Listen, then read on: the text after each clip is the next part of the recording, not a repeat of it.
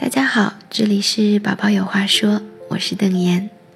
现在是纽约的中午一点，很多家庭都有这种体会：妈妈是家里第一个失宠的人。通常孩子和妈妈在一起的时间最多，在孩子一两岁左右，很多妈妈们都有这个感觉，为孩子付出了这么多，可是孩子却更亲爸爸。爸爸回家。他就兴奋地跑到门口迎接爸爸，而每天早上看到妈妈，先是哭一下、闹一下，表达一下不满。是我们对他不够好吗？当然不是了。正是因为妈妈们无微不至的照顾，让宝宝有满足的安全感，这是很重要的。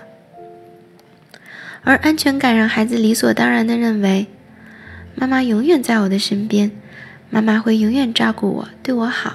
帮我拿东西，喂我吃饭，妈妈是我的一部分。妈妈是我的手，是我的脚，我的勺子，我的拐杖。这下你能明白为什么妈妈第一个失宠了吧？你会拥抱你的手、你的脚，跟你的勺子亲切的打招呼，或者跟你的拐杖撒娇吗？而爸爸，爸爸是一个什么形象呢？爸爸是一个每天早上和晚上。在家里会出现几个小时的人，爸爸是一个专门为我提供娱乐的表演家。是啊，通常爸爸在家待的时间少，自然不用面对很多带孩子的困境。结果就是，有的爸爸和妈妈对自己孩子的印象截然不同。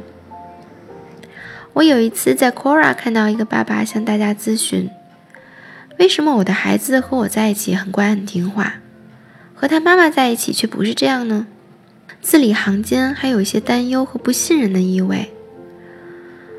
其实他描述的情况再正常不过了，宝宝第一亲密的人一定是照顾他时间最多的人，太亲密了，以至于孩子把这个人当成了自己的一部分，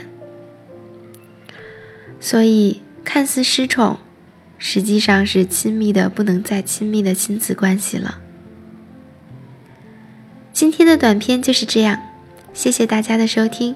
我们的荔枝节目是 Baby Power，宝宝有话说。除了荔枝 FM，你也可以通过喜马拉雅以及泛用型播客客户端搜索我们的节目《宝宝有话说》。我个人的微信公众号是科学饲养宝宝，你也可以在知乎上搜索我的名字找到我。好的，今天就到这里，宝宝有话说，我是邓妍，大家再见。